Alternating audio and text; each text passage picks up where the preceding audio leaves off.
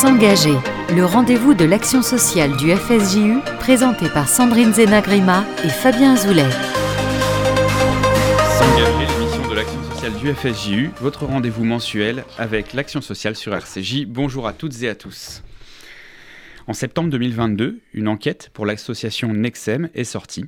La France manquerait de 50 000 professionnels du secteur social éducateurs spécialisés, professionnels de la protection de l'enfance, du handicap, travailleurs sociaux, autant de postes en pénurie.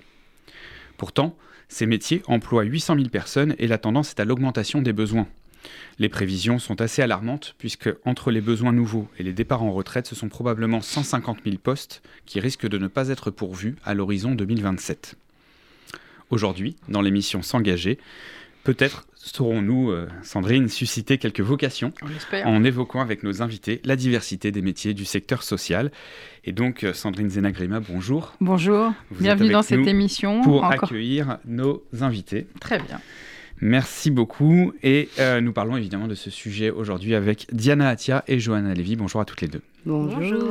Alors euh, Diana, je me permets de vous présenter à nos auditeurs. Vous êtes coordinatrice du réseau Ezra, réseau de guidance et d'orientation auprès des communautés juives et des associations caritatives. Vous nous expliquerez tout à l'heure les objectifs de ce réseau et comment vous, professionnels du social, vous accompagnez les bénévoles dans leurs problématiques de terrain. Vous êtes assistante sociale de formation, mmh. diplômée du CAFERUIS, donc le certificat d'aptitude aux fonctions d'encadrement et de responsable d'unité d'intervention. Mmh. On reparlera euh, de ce diplôme au cours de l'émission. Vous avez euh, notamment travaillé à Lozé, où vous étiez en charge du travail social au centre médico-social Elio Habib et euh, des accueils de jour Alzheimer. C'est ça. Merci à vous d'être avec nous. Johanna Lévy, bonjour. Bonjour. Alors, vous êtes assistante sociale à la Fondation Casib Cojassor, en charge du service Solidarité et Action communautaire. Euh, vous travaillez à la Fondation Casib Cojassor depuis 10 ans et vous êtes spécialisée dans différents domaines, en particulier l'intervention sociale auprès des publics familiaux. Vous aurez euh, également l'occasion de nous présenter plus en détail cette belle fondation et la mission qui est la vôtre. Vous êtes actuellement, je tiens à le souligner, puisqu'on va aussi en reparler en cours de formation pour obtenir le CAFE Ruisse, le même diplôme que euh, notre invitée Diana Atia. Euh, et euh, que Sandrine Zena également, hein, puisque vous êtes diplômée du Café Ruisse et vous êtes euh, éducatrice spécialisée de formation. Mmh, c'est bien ça. Voilà, donc on va pouvoir parler de tous ces métiers et des vocations qu'on ne manquera pas, j'en suis sûr, de susciter. Merci à toutes les deux d'avoir accepté notre invitation. Je le disais en introduction, la pénurie de professionnels des métiers du social est là et risque, selon toute vraisemblance, selon toute vraisemblance pardon, de s'accentuer. Première question à vous, Diana. Mmh. Qu'est-ce qui, selon vous, euh, dans les grandes lignes, euh, expliquerait cette, euh, cette pénurie? Alors déjà, je pense que ce sont des métiers qui sont peu connus, en tout cas chez la jeunesse, hein, qui sont peu connus, ou peut-être pas assez gratifiés, ou pas assez mis en avant. Il y a aussi l'idée que bah, le travail social en général, c'est un métier difficile, puisqu'on a quand même affaire à à des publics euh, fragilisés, vulnérables. Donc ça veut dire aussi qu'on doit avoir euh, euh, comme une forme de vocation, une vocation humaine, psychologique aussi, parce qu'il faut avoir très souvent les nerfs solides hein, pour être face à quelqu'un qui est en difficulté. Mais justement, la formation, le travail sur le positionnement permet aussi d'accompagner ce projet professionnel. Euh, mais effectivement, euh, je pense que euh, pour en arriver déjà à, construire son propre projet professionnel, si on est attiré par ces métiers-là, c'est déjà de s'informer, de s'informer sur les différents métiers, sur les parcours et sur les, possibilités d'évolution aussi. Hmm.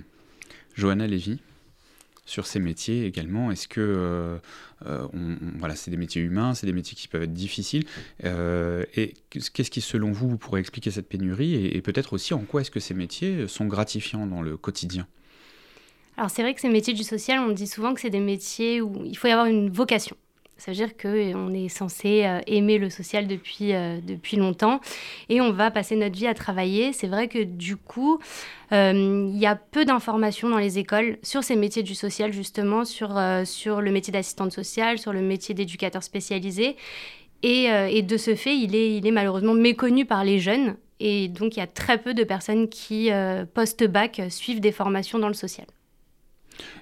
Sandrine, vous voulez peut-être rajouter quelque chose Oui, en fait, c'est des métiers. Quand on dit avoir la vocation sociale, souvent on me dit mais c'est quoi la vocation sociale? Je pense que la vocation sociale, de mon point de vue, c'est une grande capacité d'écoute et une capacité, comme le disait Diana, de distance. C'est-à-dire de recevoir la parole de l'autre, et c'est ça, je crois, le plus important. Et souvent, euh, on me dit, euh, bah, les gens viennent te parler spontanément. Je pense qu'il y a quelque chose de l'ordre d'une attitude ouverte euh, qui fait, qui dit, qui peut s'appeler vocation sociale. Donc être en capacité d'écoute, donc se mettre en retrait pour écouter l'autre. Et dans une seconde intention, prendre la distance nécessaire pour essayer d'analyser la situation, souvent avec un peu moins d'urgence que les gens attendent et de pouvoir dire, avec cette petite distance, le temps et la formation évidemment et tout ce qu'on vient d'évoquer, eh bien à ce moment-là, on est en capacité d'aider l'autre parce qu'on a pris le temps de l'écouter, le temps d'analyser sa problématique et de prioriser les réponses à apporter. Je pense que c'est ça, avoir la vocation sociale, de mon point de vue. Les formations, on va, on va parler hein, des formations dans, le travail social. Euh, quand on est travailleur social, quand on est éducateur, euh, quels sont nos employeurs? C'est quoi? C'est l'État? C'est des associations? C'est des entreprises? C'est un peu tout ça en fait. C'est déjà, c'est souvent des associations qui montent des structures. Donc, c'est des projets qui ont un très très fort engagement euh, sur le plan euh, de, du projet de service, du projet euh, de l'association auquel il faut adhérer. Mais il faut aussi dire que souvent ces associations, quand on arrive à être une institution, une, un foyer d'hébergement, un foyer d'accueil pour enfants, c'est des subventions qui sont payées par l'ARS et donc l'Agence régionale de santé. Et en fait, vos salaires sont sécurisés par ces conventions qui sont portées avec les ARS et qui fait qu'il y a des grilles de salaire très encadrées qui dépendent notamment de votre formation, notamment de votre ancienneté, notamment des délégations managériales si vous en avez, de votre place à l'intérieur de la structure. Et tout ça, c'est assez réglementé. Donc souvent, les gens pensent que allez, on va dire un petit peu dans notre communauté, que ces formations, elles amènent un petit peu à on va négocier ton salaire, on va. Ça peut exister, évidemment, mais en fait, dans les structures qui sont agréées par l'État, tout ça est extrêmement encadré. Donc, on peut savoir à la limite au centime bref ce qu'on va gagner. Et ça, c'est important parce que pour aujourd'hui, de notre jeunesse, j'ai l'impression qu'être rassuré sur son salaire, c'est une grande partie du questionnement. Diana? Euh, Alors oui, pour compléter la réponse de Sandrine, euh, les secteurs d'activité, en tout cas pour, euh, pour le métier d'assistante sociale, mais travailleur social en général, donc vous avez bien sûr euh, la fonction publique hein, qui, qui euh, investit énormément de travailleurs sociaux dans les domaines de l'administration, de l'éducation, du scolaire, la fonction publique hospitalière aussi qui est très très investie hein, sur le social. et comme disait Sandrine, toute la partie associative et on en entend souvent parler d'ailleurs c'est un peu ce qui est ce qui est le plus mis en avant quand on parle du métier d'assistante sociale, c'est la protection de l'enfance. Alors la protection de l'enfance, ça peut être soit au niveau de l'aide sociale à l'enfance, qui est l'instance euh, qui euh, prend en charge les situations d'enfance en danger, mais euh, via l'aide sociale à l'enfance, tout un réseau associatif aussi qui est mandaté pour accompagner la protection de l'enfance en France. Voilà, donc c'est un métier, ce sont des métiers où il y a effectivement euh, plusieurs secteurs de possibles avec, euh, avec euh, des publics très très différents. Qu'est-ce que c'est selon vous, Johanna Lévy peut-être, être travailleur social au quotidien? C'est quoi être travailleur social? Parce que peut-être que nos auditeurs ne le savent pas, ils s'imaginent peut-être que c'est, voilà, comme euh, euh, disait Sandrine tout à l'heure, accueillir une parole, mais ok, une fois qu'on a cette parole, qu'est-ce qu'on en fait? Comment aussi peut-être on, se, protège par rapport aux difficultés euh, quotidiennes qu'on est amené à rencontrer? Quel est, Comment vous décririez votre métier aujourd'hui? Mon métier Alors, c'est vraiment varié. En fonction des publics accueillis, c'est vraiment, euh, c'est vraiment différent. Chaque jour, c'est vraiment différent. C'est, ça aussi qui fait la particularité et l'intérêt du métier. C'est que quand on reçoit une famille, une situation, une personne seule, on l'accueille dans son intégralité, avec tout son vécu, avec toutes ses problématiques à l'instant T et pour lesquelles il vient nous solliciter. Et on va essayer de trouver, et la personne et nous, travailleurs sociaux, euh, un plan d'action, des solutions à lui apporter sur du court terme, du moyen terme, du long terme, pour qu'à la finale, en fait, ils puissent euh, bah, ne plus revenir, en fait. L'idée, c'est vraiment ça, c'est qu'on les accompagne sur un, sur un instant T quand il y a eu un petit... Euh, un petit, un petit malaise, un petit coup, un petit accident, un petit accident voilà, et, et, de le laisser après bah, voilà, être autonome dans sa vie de tous les jours. Donc le, le, le, succès du travailleur social, c'est cette autonomie, c'est quand la personne ne revient plus parce qu'elle n'a plus besoin de solliciter les dispositifs et le travailleur social. C'est tout à fait ça. Très bien, merci beaucoup. Euh, si on devait parler un petit peu justement de la diversité de ces métiers, donc on, les a évoqués brièvement, mais donc il y a quoi? Il y a travailleur social, il y a quoi? Éducateur spécialisé Moniteur éducateur. Moniteur éducateur. Éducateur de jeunes enfants, là on a affaire à de, la petite enfance, de 0 à 6 ans. D'accord. Et puis il y a les métiers très proches du, du milieu scolaire. On appelle ça les auxiliaires de vie, hein, qui, peuvent être euh, de vie scolaire. Donc ça, c'est très important aussi de pouvoir accompagner un enfant dans sa scolarité. Et puis aussi le travail que ce que je voulais rajouter en, une seconde, c'est aussi le travail de réseau. En fait, un travailleur social travaille euh, rarement seul. Il est toujours en phase avec un réseau de partenaires qui peut aider la personne à plusieurs endroits. Donc c'est un travail vraiment pluridisciplinaire, un travail de collaboration. Et d'équipe. Et d'équipe. Mm. Voilà. Mm. Et alors, si je reviens un peu sur le métier d'éducateur, Sandrine, pour euh, revenir sur votre prime expérience, euh, être éducateur aujourd'hui, qu'est-ce que qu'est-ce que c'est concrètement? C'est être auprès d'enfants, auprès de jeunes en situation de, handicap? C'est un métier qui, qui permet d'être euh, face à face à l'usager. Ce qui est un petit peu différent en termes de pratique par rapport à une assistante sociale qui est plus dans une posture administrative et d'accompagnement. Mais être éduque, ça veut dire être éduque, ça veut dire en face à face au quotidien avec l'usager et l'accompagner dans la structure ou sur sa difficulté au long cours et tous les jours.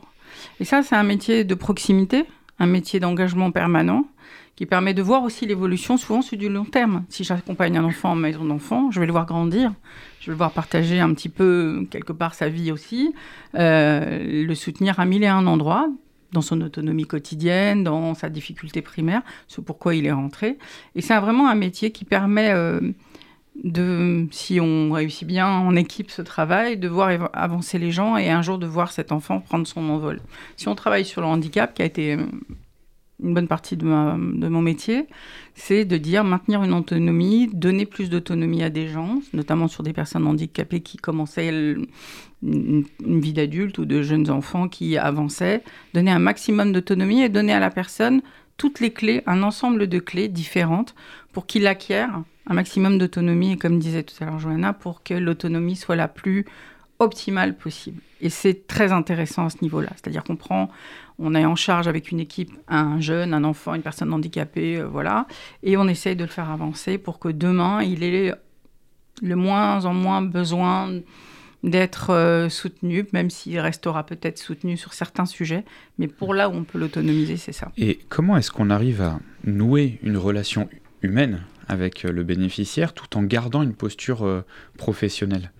Je pense que c'est la formation qui nous, qui nous maintient dans ce cadre.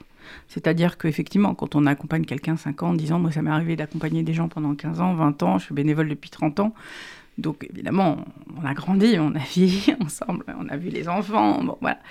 Mais euh, ce qui permet de garder la distance, c'est ça, c'est-à-dire cette approche professionnelle qui nous permet d'avoir aussi des clés de sécurisation même pour nous, si vous me permettez, hein, des clés de sécurisation pour nous aussi, de dire voilà, je t'accompagne, mais je ne suis pas de ta famille, je ne suis pas ton ami, même si on peut avoir des liens très proches et très cordiaux et tout ce qu'on veut. Et je pense que la personne, ce qu'elle attend, c'est un cadre. Elle sait où elle vous attend, elle sait où elle va vous trouver. Et il y a le cadre de la formation qui maintient ça. D'accord. Donc effectivement, la formation, bah, justement, parlons de formation. Euh, Diana Atia, je me tourne vers vous euh, sur... Euh, imaginons que voilà, je veuille travailler dans ces métiers-là, quelles sont les formations initiales, post-bac, euh, euh, euh, pour, pour, pour, faire carrière dans ces métiers? Alors moi déjà, j'aimerais juste revenir sur une petite notion que je trouve importante pour ensuite répondre à cette question.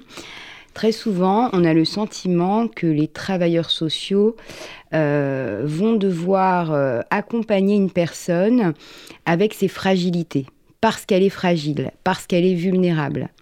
Mais moi, je dis, après euh, quelques années d'expérience maintenant, que ce qui nous permet, nous, travailleurs sociaux, de croire en ce métier et de favoriser l'accompagnement de la personne, c'est ses ressources, plus que ses fragilités, en fait. Voilà.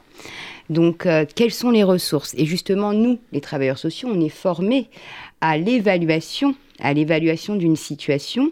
Mais dans cette évaluation, dans les situations qui sont face à nous, on a des personnes avec une histoire, avec des potentiels, avec des fragilités, oui, mais aussi avec euh, des, euh, des, ressources, des forces. Et, et c'est surtout ça qu'on essaye de mettre en avant et d'utiliser pour l'accompagner, comme disait Johanna, à devenir autonome. Voilà. Donc ça, c'est très important, je trouve, de le préciser parce que euh, parce que c'est ce qui fait aussi la richesse de ce métier et la richesse de la relation dans la qu'on met en place aussi avec le bénéficiaire.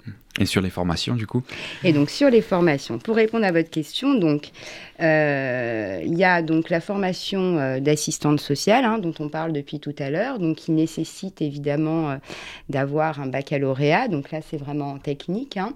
Ensuite, donc, on s'engage sur un parcours de trois ans de formation.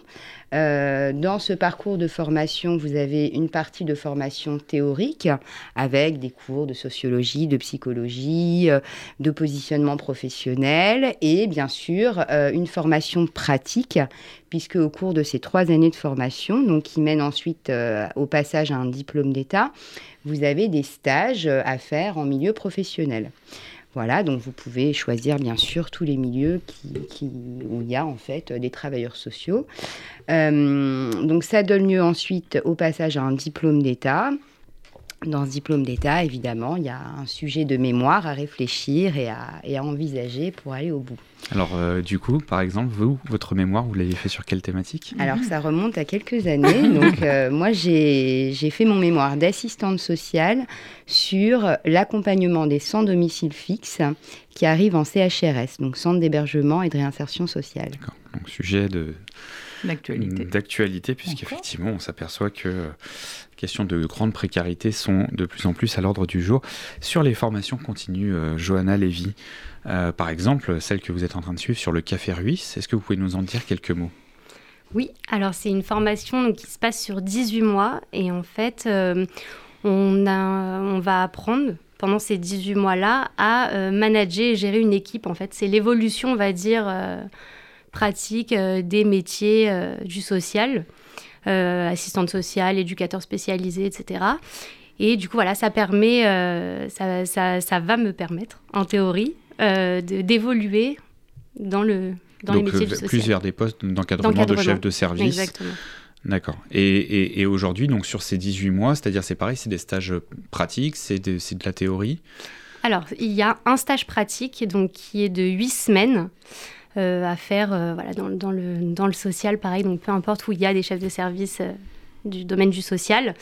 Et le reste du temps, ça va être de la théorie, donc ça va être de la gestion budgétaire, ça va être du management, ça va être de la gestion d'équipe, ça va être voilà, diverses, de la psychologie, de la, philosophie, c'est très divers et varié. D'accord. Et, et on, on, on, entame une formation de Café Ruisse après combien d'années d'expérience de travail social? Alors, il faut au minimum donc un diplôme d'état de travailleur social, quel qu'il soit, euh, et il faut au moins 5 ans de cinq terrain. Ans d'expérience. Oui, 5 ans d'expérience terrain au minimum. Voilà. Après, euh, il y a aussi euh, plusieurs, plusieurs cheminements qui sont possibles. On va dire que ça, c'est le, le parcours le plus fréquent. Hein, travailleur social avec un diplôme d'État, cinq ans sur le terrain et ensuite on passe le café ruisse. Mais il y a, y a aussi des profils euh, complètement différents, hein, des personnes qui ont fait du droit mhm. ou des personnes qui se sont inscrits plutôt dans l'enseignement qui décident de prendre une autre direction et qui du coup euh, bah, font valider leur, euh, leur, comment, leur diplôme et embrayent ensuite sur un, café, ruisse parce qu'ils changent de projet professionnel. Très bien. Bah, écoutez, on va marquer une première pause dans cette émission et on se retrouve euh, juste après pour euh, échanger justement sur les perspectives euh, de, de, de, ces métiers. on fait une pause avec Jennifer, sauf qui aime.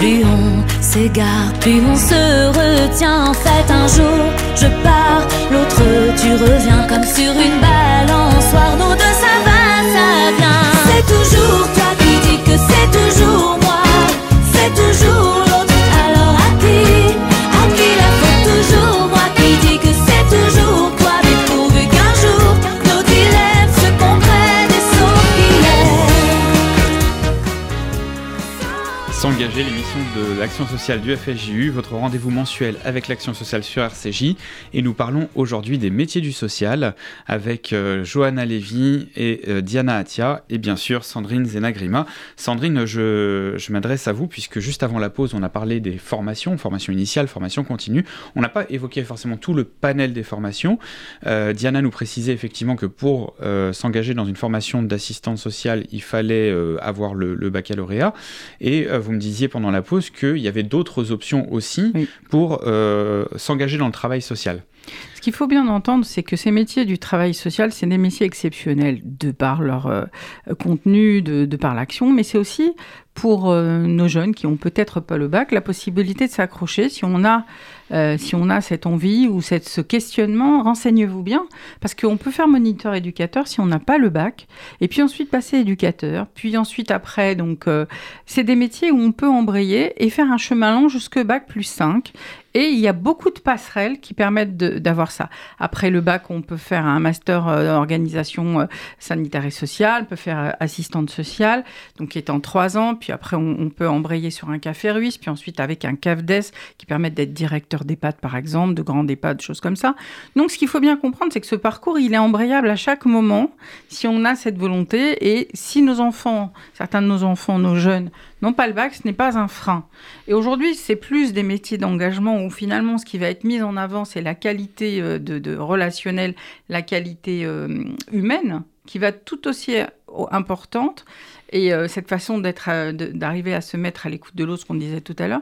Et ça, c'est très apprécié aujourd'hui et que dans nos associations, c'est très en demande. On l'a pas dit encore, mais on cherche beaucoup de, de, nos, de nos jeunes professionnels, soit en cours de formation, soit déjà formés, qui sont, qui, qui sont très attendus, très très attendus. Et vraiment, aujourd'hui, euh, être dans dans ce cheminement de rentrer dans les métiers du social, c'est une garantie de trouver du travail, parce qu'on est très attendu. Donc euh, effectivement, on parlait hein, dès l'introduction de cette pénurie et euh, dans, dans la communauté juive aussi, on Mhm. a bien sûr des, tout un tas de structures, hein, que ce soit euh, en Ile-de-France, mais aussi au niveau national. Et effectivement, il y a, il y a, besoin de, de professionnels. Si on parlait justement de, de- un peu de cette quête de sens qui anime, je pense, toute, toute la société dans, le, dans, dans, la- dans les métiers, il y a beaucoup de, de métiers aujourd'hui où on a des témoignages de personnes qui disent bah, ok, je gagne de l'argent, mais ça n'a pas de sens, et vraiment avec des crises parfois, parfois profondes. Euh, Qu'est-ce qu'on dirait aujourd'hui sur ces métiers du social? Et Ça fait sens parce qu'on est sur des métiers humains, ça fait sens parce qu'on s'engage, par exemple, dans une association qui porte un projet associatif avec lequel on est en phase. Comment, comment vous voyez votre, votre euh, engagement dans ces métiers par rapport à, par rapport à ça? Johanna, par exemple Alors, très honnêtement, pour moi, c'est vraiment une fierté de travailler et dans la communauté et dans le social. Euh, c'est vraiment impo- important d'accompagner la communauté, d'accompagner les familles de notre communauté, euh, voilà, à, à vivre, à, à- à vivre au moment des fêtes, euh, que ce soit financièrement, que ce soit euh, à les accompagner quand, euh, quand il peut y avoir des, des, des petites problématiques intrafamiliales. C'est voilà, ça a sens parce que le matin, je sais pourquoi je me lève en fait. Effectivement, il y, a, plusieurs problématiques, hein, vous en avez évoqué quelques-unes. Euh, dans, cette notion de, de réseau que vous avez évoqué, Diana, tout à l'heure, et vous allez nous en reparler, euh, justement, si on se trouve face à une problématique de violence intrafamiliale, à une problématique euh, psychiatrique ou des choses comme ça, comment est-ce qu'on active Quels sont les réseaux de partenaires qu'on peut activer Quel est le rôle du travailleur social dans l'activation de ces réseaux? Alors moi, la première chose que j'ai appris euh, quand je suis rentrée à l'école d'assistante sociale, j'étais en, milieu scolaire. Et alors, euh, le premier réflexe qu'on m'a donné, c'est euh, quand une situation d'enfant t'arrive, parce que là, on est en milieu scolaire, euh, la première chose à faire, c'est d'appeler le service social de secteur. Parce que très souvent, quand il y a une problématique sociale globale en lien avec un problème locatif, en lien avec euh, un problème même de dette énergie qui peut être complètement anecdotique des fois dans une situation, eh ben, c'est une première porte d'entrée. Donc déjà, ce qui est très important, c'est d'essayer d'activer le réseau de partenaires. Alors quand on dit partenaires, nous on est euh, ici sur RCJ, mais on parle de partenaires publics euh, et de partenaires associatifs communautaires.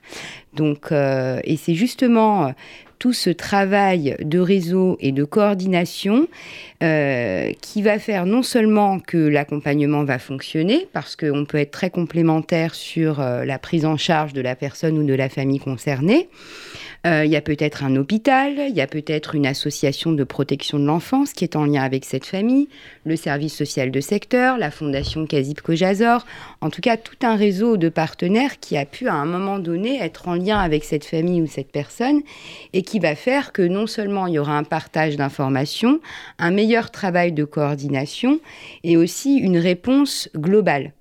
Voilà.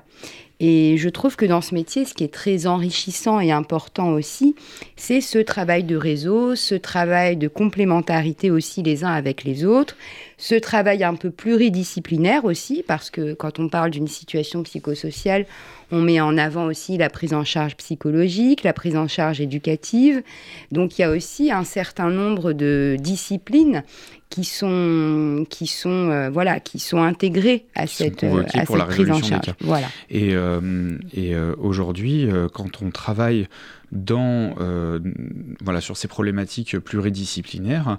Euh, ça veut dire quoi? Ça veut dire que quand on est travailleur social, on ne doit pas se penser comme un super-héros qui va tout résoudre euh, pour la personne. Est-ce que est-ce qu'il y a justement la participation du bénéficiaire? Vous parliez tout à l'heure de l'autonomie des professionnels, voilà les, les, les, les ressources des, des bénéficiaires.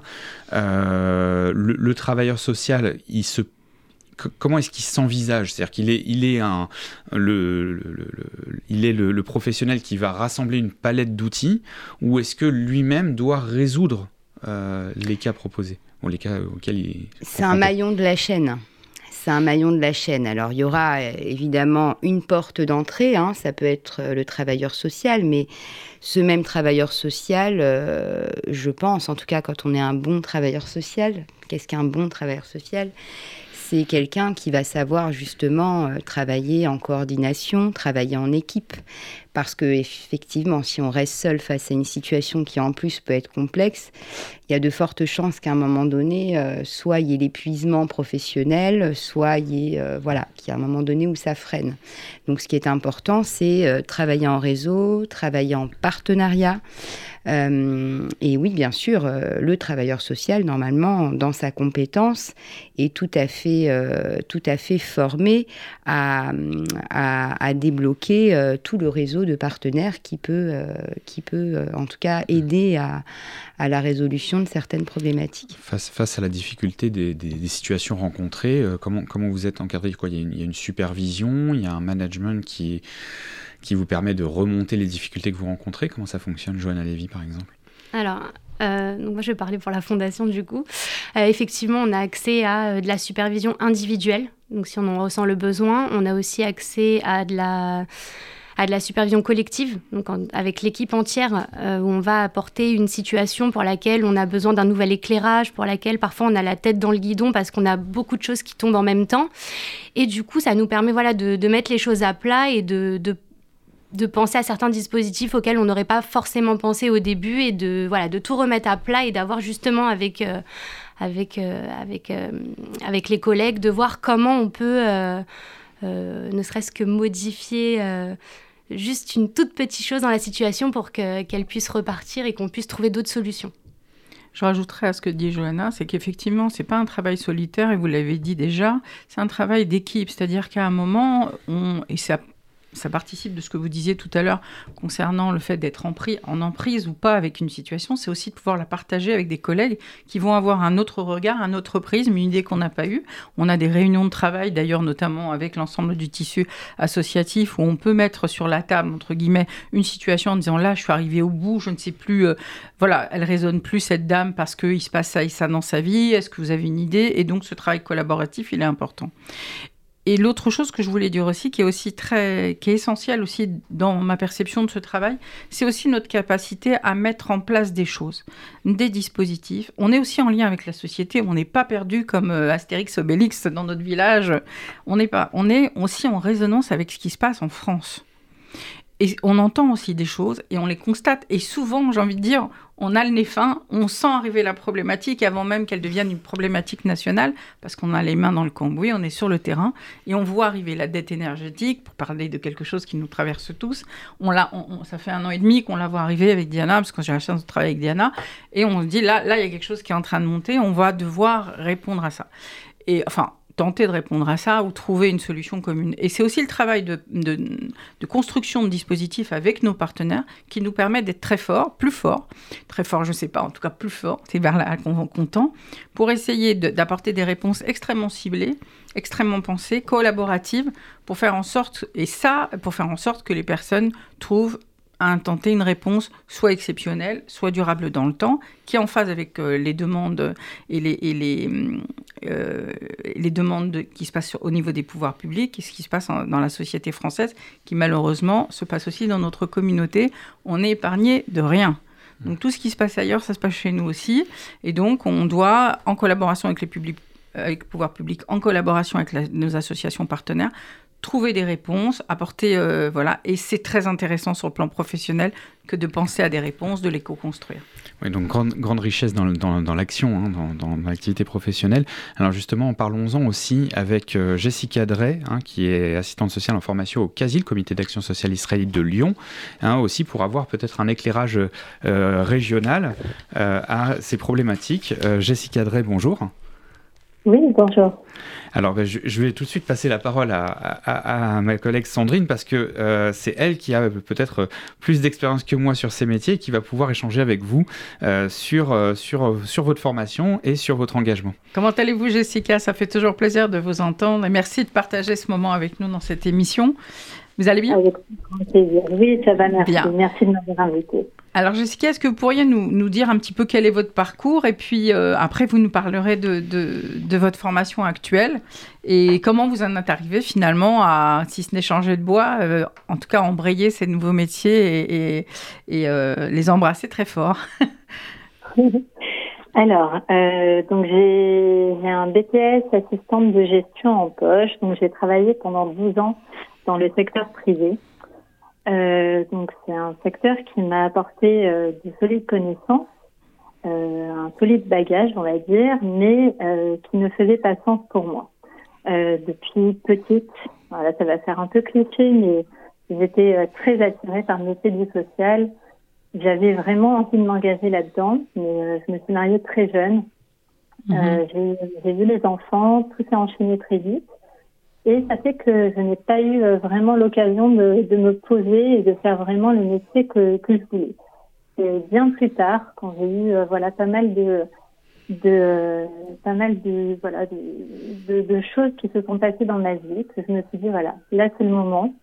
Euh, il faut prendre ta vie en main. Euh, il faut faire ce qui te plaît. Et donc j'ai eu cette opportunité de rentrer euh, au Fonds social au Casil euh, en tant qu'assistante administrative et avec la volonté de me former. Et c'est grâce au fonds social que j'ai été financée pour euh, pour entamer une, une formation. Euh, donc assistante sociale, c'était euh, c'était un peu trop compliqué pour moi comme ça faisait en trois ans et que je devais rentrer en école euh, pendant trois ans. C'était pas possible avec une vie de famille. donc j'ai embrayé sur un BTS en économie sociale et solidaire euh, donc, il se fait normalement en deux ans, mais avec beaucoup de persévérance et de travail, j'ai réussi à le passer On est très fiers de vous. On est très fiers de vous parce qu'il faut dire que Jessica, effectivement, avait dès, le début euh, exprimé un, besoin d'être euh, un petit peu accompagnée, puis surtout de vouloir euh, arriver à assistante sociale. effectivement, elle a pris un biais qui est, tout à fait intéressant, qui est responsable en économie sociale et solidaire oui, c'est ça. Et donc, euh, l'idée, c'était de dire que tout de suite après, elle pourrait embrayer vers stand social.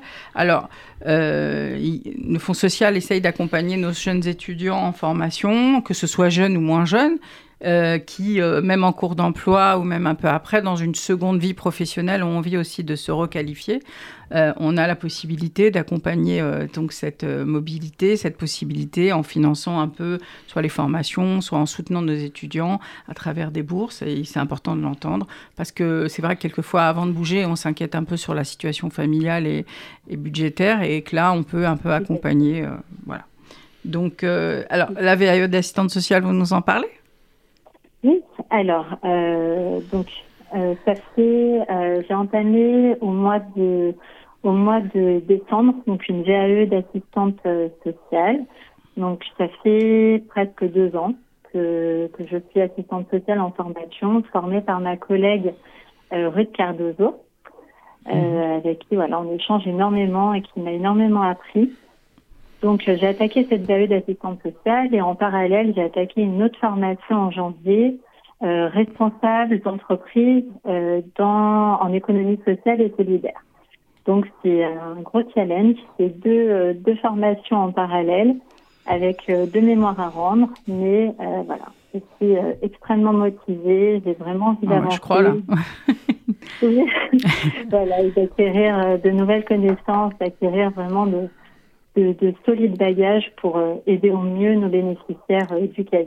En, ce qui concerne la VAE, vous diriez que c'est quelque chose qui vous correspond bien euh, par rapport à un parcours classique, comme disait tout à l'heure Johanna, de scolaire classique. Est-ce qu'aujourd'hui, cette VAE, ça vous permet de, et en même temps, pouvoir rester une femme, une maman dynamique, active sur le plan professionnel et de vous dédier un petit peu du temps, pas un peu, du temps pour monter votre mémoire et tout ça. C'est possible? Vous, vous nous rassurez et vous nous dites que c'est possible?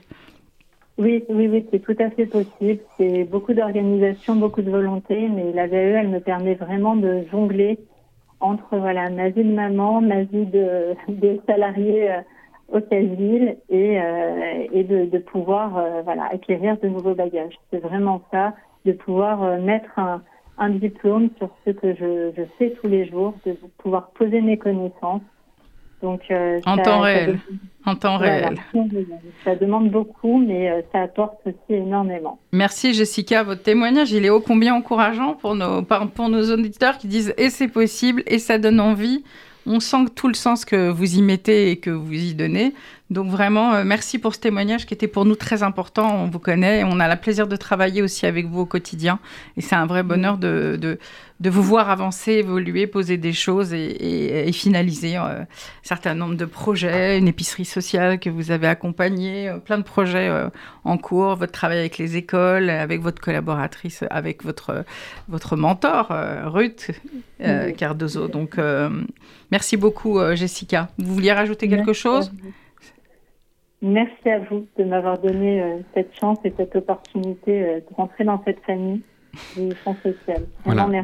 Merci, merci, euh, merci, Jessica. Effectivement, on, entend cette notion en fin de, en fin d'interview de, famille, et, et je pense que ce qu'on disait sur le, le, sens du projet associatif et, la volonté de s'engager, elle est, elle est, elle est importante. merci Jessica Drey. Je rappelle que vous êtes assistante sociale en formation au CASIL, au Comité d'action sociale israélite de Lyon. Et quant à nous, nous marquons une seconde pause dans cette émission avec Maïlé Cyrus, Flowers. We were good, we were gold. Kind of dream that can't be sold. We were right till we weren't. Built a home and watched it burn. Mm, I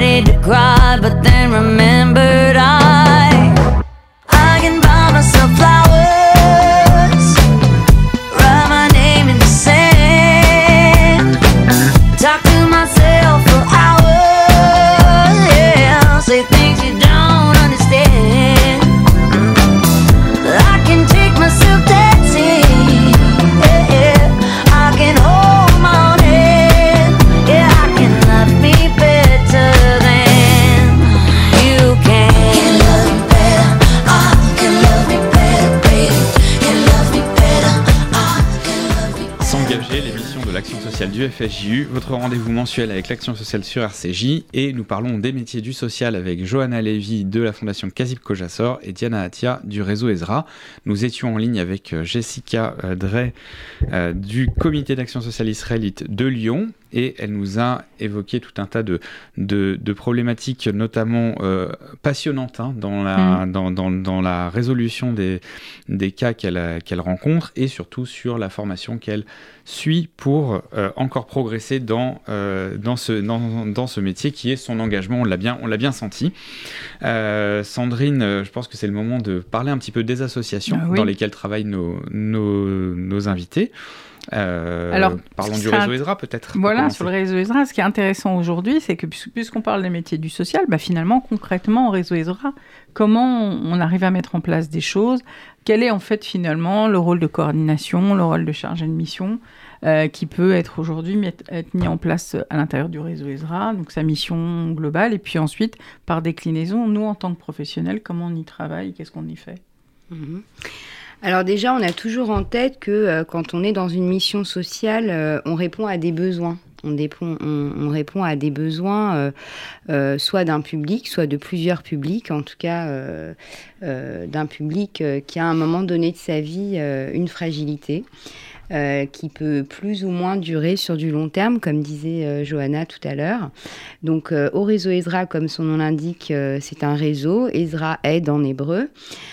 donc, en fait, nous sommes en lien avec un réseau et d'associations et un réseau de communautés, donc qui, qui un certain nombre de de personnes ou de familles euh, qui rencontrent des, des, voilà, des difficultés sociales ou des problématiques, euh, soit en lien avec euh, l'isolement pour les personnes âgées, du handicap, soit des fois c'est un peu plus compliqué, plus des problèmes d'ordre psychiatrique qui freinent un petit peu justement l'insertion.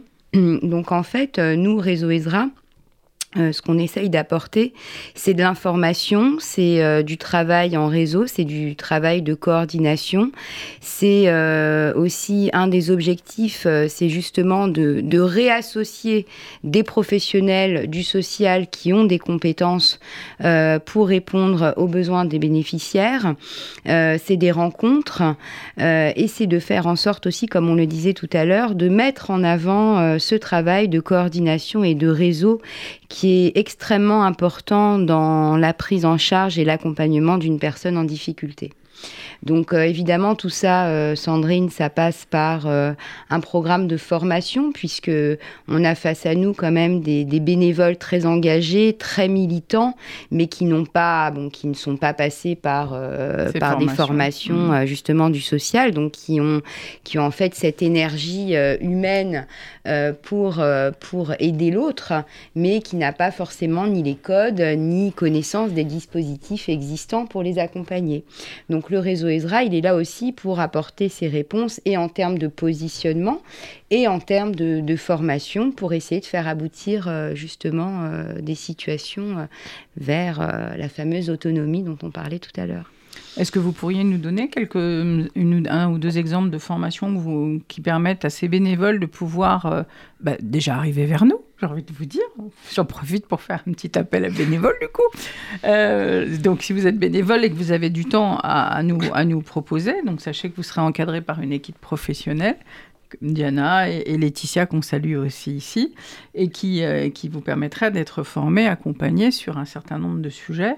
Donc, pour reparler des formations une ou deux, pour donner juste une petite idée Alors, évidemment, il y a un panel de formations. Euh, on met le focus, euh, bien sûr, sur euh, des formations en lien avec les thématiques du social. une des formations, ça peut être justement comment accompagner la précarité Qu'est-ce que c'est que la précarité? Déjà, la notion de précarité, comment on la définit? À quelle autre problématique elle peut être associée? Euh, Comment on accompagne l'isolement? C'est pareil. Qu'est-ce qu'on met derrière cette notion d'isolement, de solitude? Comment on l'accompagne? Quels sont les programmes et les dispositifs existants? Euh, Alors, c'est vrai qu'on a aussi une mission au réseau Ezra, FSJU, euh, une mission d'accompagner cet isolement au travers de programmes de lien social. Et justement, ces bénévoles, ils ont aussi besoin de travailler sur leur positionnement vis-à-vis des personnes, euh, des personnes en situation de fragilité. Euh, aider une personne, ça veut pas dire, euh, ça veut pas dire s'investir à 100% et à tout prix. C'est comment je le fais, avec quel positionnement, quelle distance je mets dans la relation et surtout d'où je viens. Je suis pas, je suis Chantal, bénévole au réseau EDRA, c'est pas je suis Chantal et je suis là pour vous aider. Donc, je ne vais pas juste distribuer un colis. Voilà. C'est pas ça alors. C'est euh, un bénévole déjà quand il se met face à un bénéficiaire, ce qui est important. Bon là, on va pas rentrer non plus dans la mm. formation, mais c'est important qu'il arrive avec sa casquette de bénévole qui dépend d'une institution. Donc euh, et dedans, il y a évidemment la formation, l'accompagnement et le pilotage aussi euh, de l'association concernée. Et je, je suppose Diana qu'on n'accompagne pas de la même manière une personne en situation de précarité, une personne âgée ou une femme victime de violence conjugale, par exemple. Alors, malheureusement, des fois, on peut être et en situation de précarité, et victime de violence, et isolé. Donc, euh, c'est aussi ça, hein, le social, c'est qu'on peut cumuler euh, les, problématiques qui s'imbriquent entre elles, hein, en fait. Et c'est là où, effectivement, on disait tout à l'heure que euh, le positionnement professionnel est essentiel, que le travail en partenariat est essentiel, et le travail en réseau donc travailler en partenariat, notamment avec la Fondation Casib Cojassor, hein, puisque ça fait partie effectivement des, partenaires importants hein, sur le plan des associations communautaires. Alors, tu peux, vous pouvez nous présenter, Jessica, un petit peu la Fondation Casib jo Johanna. Jo pardon, Johanna, ah, un sur deux, j'étais sûre de me tromper. Ah, il y a Jessica Drey avant. Et donc, euh, oui, c'est pour ça, c'est Jessica Drey. Euh, donc, euh, est-ce que vous pourriez nous dire un peu, voilà, quelle est un peu la ressource du CASIP aujourd'hui? Comment, dans votre service, vous arrivez à, à mettre en place des choses? Et Allez-y, dites-nous, racontez-nous tout. Bien sûr. Alors, donc moi, je, juste pour rappel, je travaille au service Solidarité et Action Communautaire. Et dans ce service, spécifiquement, on va répondre à des besoins ponctuels. Donc là, je vais utiliser un terme un peu, euh, un peu barbare. On va dire c'est de la complémentarité de secteur, c'est-à-dire qu'une fois que tous les droits, tous les dispositifs ont été euh, ouverts au niveau des services publics, euh, on a des gens qui continuent à avoir des difficultés et c'est sur ces difficultés-là qu'on va essayer de pallier. Et donc, on mhm. va les aider. Ça peut être sous forme d'aide financière, ça peut être sous forme de colis alimentaires, ça peut être, euh, ça peut être vraiment, pour certaines personnes, juste une écoute. On, accompagne des gens qui ont juste besoin d'une écoute communautaire, en fait. C'est vraiment ce mhm. petit point-là qui est important. Et on est là, on est là pour, euh, voilà, pour répondre à ce besoin-là. C'est le petit plus identitaire et aussi cette notion de coordination de réponse que vous évoquiez tout à l'heure, qui vous permet aujourd'hui d'intervenir à mille et un endroits euh, pour euh, accompagner les usagers au plus près de leurs difficultés. C'est quoi, par exemple? C'est au niveau d'une personne âgée, c'est obtenir un, euh, des repas de Shabbat, c'est mm, pour une personne en précarité, c'est orienté vers une épicerie sociale ça peut être vraiment, dans ce service, c'est vraiment ça qui est spécifique, c'est ça peut être vraiment tout et n'importe quoi. Donc effectivement, on va avoir une, euh, maman qui, à l'approche des fêtes, va être un petit peu en panique parce qu'elle n'est pas sûre de pouvoir remplir son frigo euh, autant qu'elle le voudrait. Et ça va être une orientation vers une épicerie sociale de la communauté. Euh, ça peut être une, personne âgée qui, qui, a de plus en plus besoin qu'on l'accompagne, qu'on l'aide, qu'on l'écoute. et ça va, être, ça va être des appels téléphoniques de temps en temps, donc qui vont être euh, voilà, sur une durée assez importante, mais c'est leur besoin et c'est euh, ce dont ils ont besoin et c'est là, c'est aussi pourquoi on est là.